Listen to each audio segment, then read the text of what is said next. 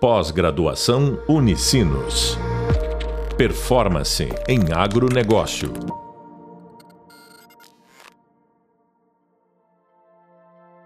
Olá, sejam muito bem-vindos ao podcast da disciplina de Gestão de Riscos do Agronegócio.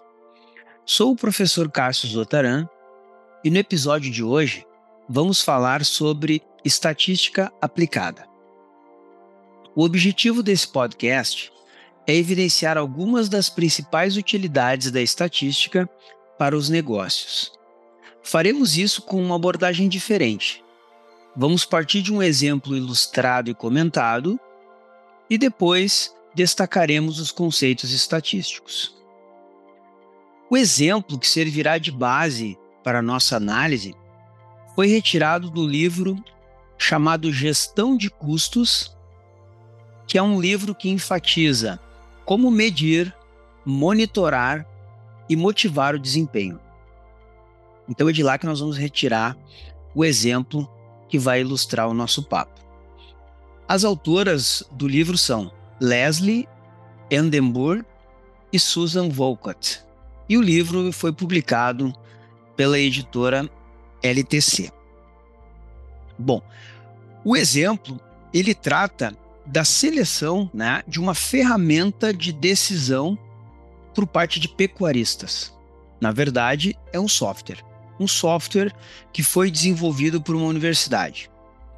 Então, qual é o objetivo desse exemplo? Podermos enxergar o que está por trás da elaboração de dados quando a gente pensa num processo de tomada de decisão, seja por um software, como é o caso aqui, ou seja por um processo até mais simples né, numa empresa, uh, entender que os dados precisam ser coletados, pensados e que essas ferramentas, esses processos, esses, esses métodos, né, sejam estatísticos é, ou não, eles também não tomam a decisão. Na verdade, eles precisam que o gestor, o tomador de decisão, se preocupe então em ter garantia de que os dados que estão lá dentro são dados corretos, são dados que façam sentido, e depois que ele saiba interpretar os resultados, né, para poder então tomar essa decisão.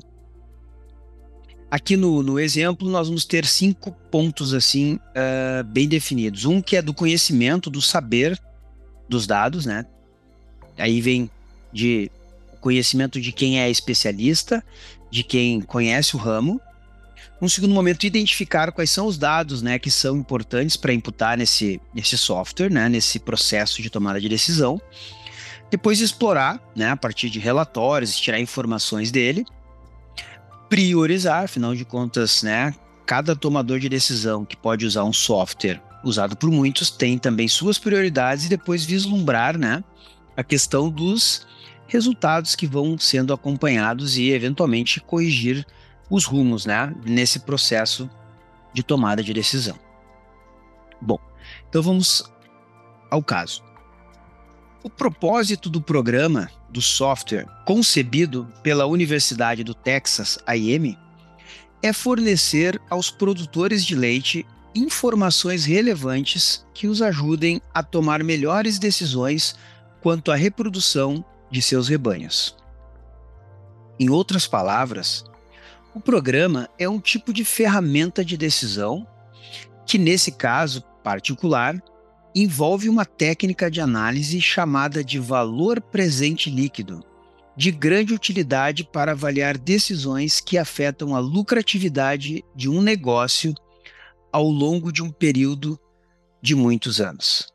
Aqui é importante esclarecer o que, que é valor presente líquido. Né? Ele aqui diz que a técnica esse processo, esse caso, envolve analisar com base numa técnica chamada de valor presente líquido, que a gente pode chamar também de VPL.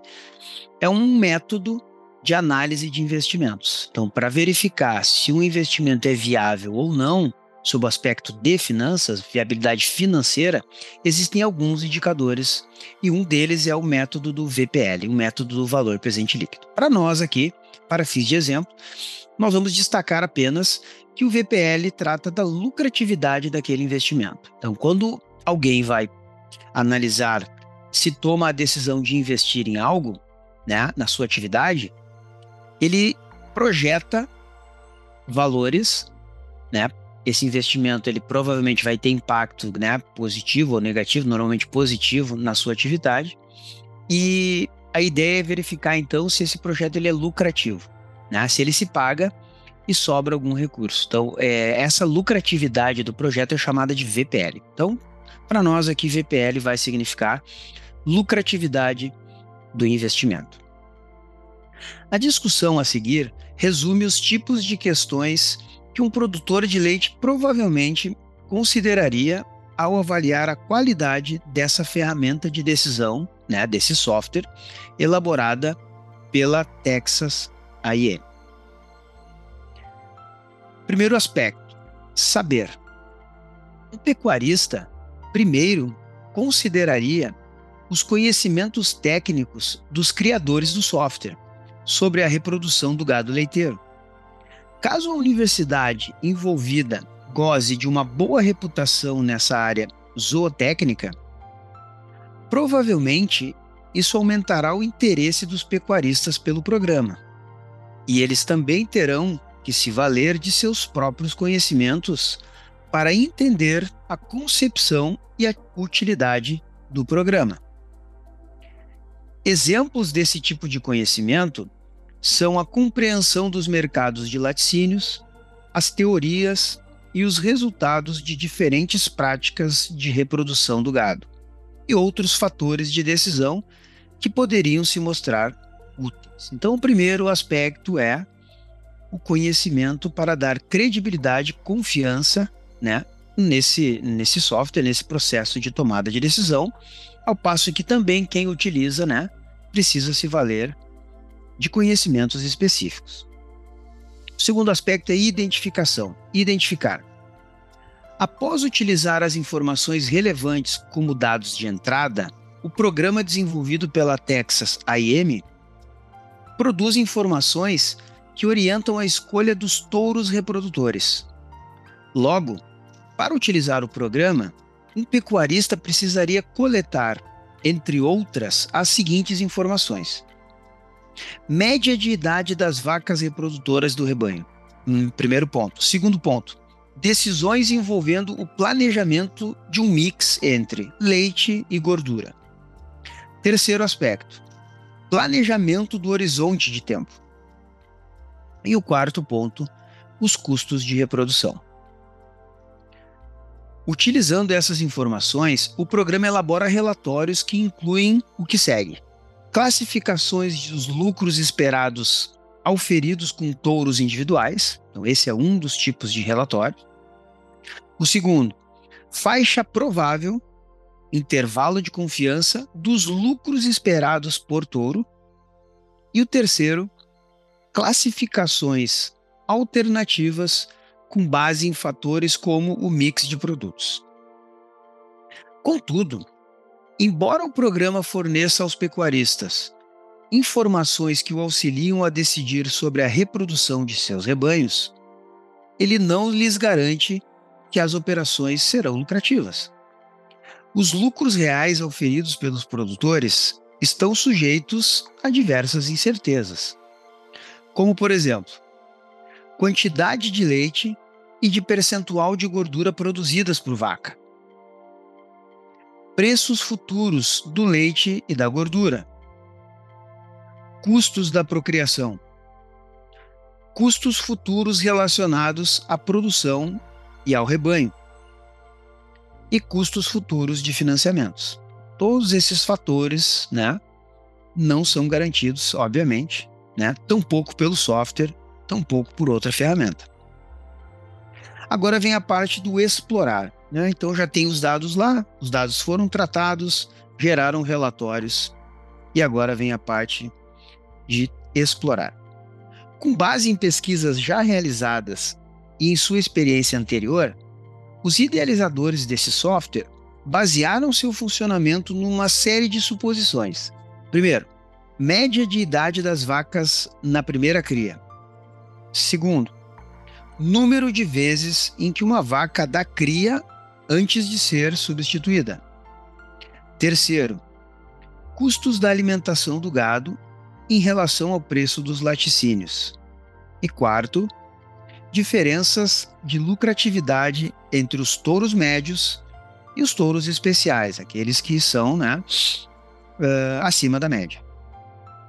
Bom, essas suposições ajudam a simplificar os cálculos, visto que os respectivos valores são mantidos constantes enquanto os demais dados variam. Entretanto, quando os, os, pecuaristas consideram o grau de confiança que devem depositar numa ferramenta de análise, como o software desenvolvido por essa universidade, por exemplo, eles precisam reconhecer e avaliar o grau de razoabilidade que essas suposições têm em relação às suas próprias operações, né? para ver se isso de fato faz sentido no seu caso específico. Quando as suposições adotadas são de fato apropriadas às circunstâncias específicas de uma decisão, o processo decisório se beneficia da utilização de informações de maior qualidade. O programa da Texas A&M Software, ele permite a seus usuários variar os dados de entrada, obtendo assim diferentes dados de saída, como uma espécie de uma simulação. A sensibilidade dos resultados às variações ocorridas nos dados de entrada podem ajudar os gerentes a avaliar o risco de seus investimentos estratégicos. Essa característica do software da Texas A&M é especialmente útil para os pecuaristas. A partir do momento em que se pode fazer simulações, se pode verificar cenários possíveis.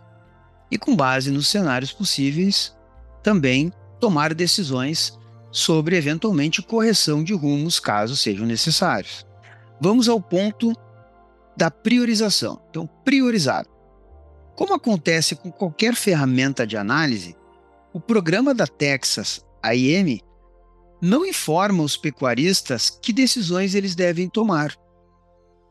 Em vez disso, o que os pecuaristas fazem é utilizar os resultados do programa juntamente com outros fatores quantitativos e qualitativos que estejam à sua disposição, para tomar decisões que melhor satisfaçam as suas prioridades individuais. Outro aspecto, o último aspecto, vislumbrar. Os produtores, eles precisam estar preparados para modificar suas estratégias de criação dos rebanhos, dependendo das alterações ocorridas nas condições do negócio e nas prioridades individuais. Esse processo é incentivado pelo programa, pelo software. À medida em que o software, duas vezes por ano, fornece aos pecuaristas classificações de lucratividade atualizadas. Então ele força, né, com que o tomador de decisão revisite aí, né, eventualmente as suas estratégias de criação dos rebanhos, tendo em vista aí as alterações que possam ter ocorridas no negócio comparando aquilo que se imaginava que iria acontecer e o que de fato está acontecendo. A importância das suposições. Nenhuma ferramenta de decisão, nem a estatística, nem softwares, nem dados matemáticos é, que se use é capaz de eliminar as incertezas inerentes ao processo decisório. Entretanto, a utilização de ferramentas de maior qualidade ajuda os gestores a tomar as melhores decisões diante, diante das incertezas existentes. A avaliação das suposições é uma parte importante para se decidir se um determinado método de análise está, de fato, fornecendo informações de maior qualidade. Então, esse é o exemplo.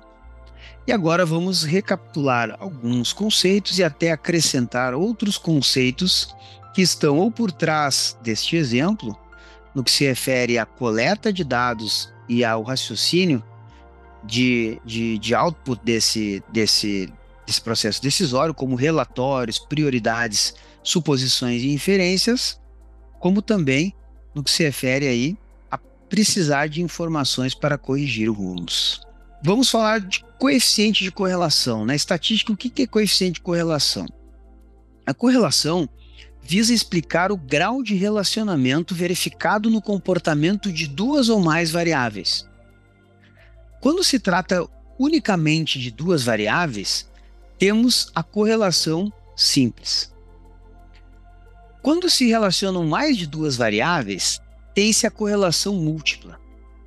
O coeficiente de correlação pode ser calculado para valores amostrais e para valores populacionais dependendo da origem dos dados, se são dados de uma amostra ou dados de uma população. Ou seja, se estamos falando do todo ou de uma parte do todo, que seria então a amostra. Outro aspecto interessante: probabilidade. Probabilidade é a chance de um evento acontecer. Nós temos a probabilidade objetiva e a probabilidade subjetiva. Ambas podem ser úteis. A probabilidade atribuída a um evento de natureza incerta pode ser definida em termos objetivos ou subjetivos. Uma probabilidade é definida como objetiva quando se adquire a partir de uma experiência passada e sobre a qual há uma expectativa de que se repetirá no futuro. Enquanto a probabilidade objetiva é proveniente de situações que se repetem identicamente inúmeras vezes, a probabilidade subjetiva decorre de eventos novos, sobre os quais não se tem nenhuma experiência prévia relevante. Nessa situação típica de incerteza, a unidade decisória, o gestor, quem está tomando decisões, precisa atribuir de forma subjetiva probabilidades aos resultados esperados. Por exemplo, a atribuição de probabilidades aos lucros esperados no lançamento de um novo produto, do qual a empresa não apresenta nenhuma experiência histórica, é desenvolvida subjetivamente, baseando-se em pesquisas de mercado, em projeções de demanda, a própria intuição do administrador, a experiência profissional de quem está fazendo a análise ou até mesmo de lucros auferidos por outros produtos que possam ser comparáveis, produtos que estejam dentro do portfólio da empresa ou até mesmo fora, desde que a empresa tenha acesso. E considere que são produtos comparáveis ao produto que a empresa está buscando comercializar. Análise de sensibilidade, outro método, outra técnica da estatística. Ao analisar o impacto de investimentos que a empresa pretende fazer na sua atividade, também é necessária a projeção dos resultados futuros oriundos desse investimento. Para tanto, é necessário projetar diversas variáveis, como receitas e despesas operacionais e custo de produção. O objetivo da análise de sensibilidade é verificar qual o impacto na lucratividade do investimento caso uma dessas variáveis seja alterada. A técnica de análise de sensibilidade deve ser utilizada em casos em que há poucos componentes da projeção sujeitos a mudanças e que esse grau de mudança seja baixo. Para a elaboração da análise de sensibilidade, deve-se escolher uma variável e projetar incrementos para mais ou para menos nessa variável, mantendo as demais constantes. Utilizando os novos valores para as variáveis, encontra-se um outro fluxo de receitas, despesas e custo projetado, e por consequência, um novo lucro estimado para esse investimento. Dessa forma, pode-se observar quais serão os impactos na lucratividade do projeto, no VPL do investimento, caso uma variável sofra alterações. O recomendável é que essa análise possa ser realizada para refletir três situações possíveis de resultado esperado. Uma, que normalmente é a primeira projeção a ser realizada, chamada de mais provável, que é aquilo que se imagina que tem mais chance de acontecer. Uma outra situação que considere na variação negativa da variável que se escolheu para ajustar e testar o impacto de sua alteração. E uma última situação onde se prevê a variação positiva para essa variável Sendo assim, teremos três VPLs estimados para o investimento em análise, tendo então, né, análise da sensibilidade. O último ponto seria a análise de cenários. A análise de cenários é uma técnica similar à análise de sensibilidade, pois ela também usa o cálculo do VPL como parâmetro, do lucro do investimento como um parâmetro. A diferença entre elas é que, na análise de cenários, são atribuídas probabilidades aos diversos lucros estimados. Suponha que um produtor rural esteja analisando um projeto de investimento em armazenagem, por exemplo. Ele imagina que terá ganhos incrementais, ganhos adicionais na sua atividade em função desse investimento. Ele prevê que poderão ocorrer cenários diferentes. Para cada cenário, são elaboradas projeções de receitas, despesas e custo de produção. Por consequência, ele também terá diferentes lucros estimados, um para cada cenário. Posteriormente, ele deverá atribuir as probabilidades de ocorrência de cada cenário. Então, apesar de mudanças constantes ocorrerem no mercado, acredita-se que as empresas têm um conhecimento razoável dos fatores do ambiente que exercem influência no mercado onde ela atua. Portanto, os gestores têm condições de prever, com certo grau de confiabilidade, se os cenários são mais ou menos favoráveis. Acredita-se que a maior dificuldade esteja justamente na atribuição dessas probabilidades para cada cenário específico. Muito bem, vamos encerrando o podcast de hoje. Você acabou de ouvir o podcast Estatística Aplicada da disciplina de Gestão de Riscos do Agronegócio. Nesse episódio, falamos sobre estatística aplicada. O objetivo foi evidenciar algumas das principais utilidades da estatística para os negócios. Fizemos isso com uma abordagem diferente, Partimos de um exemplo ilustrado e comentado, depois destacamos os conceitos estatísticos. Bons estudos, um abraço e até logo. Pós-graduação Unicinos. Performance em agronegócio.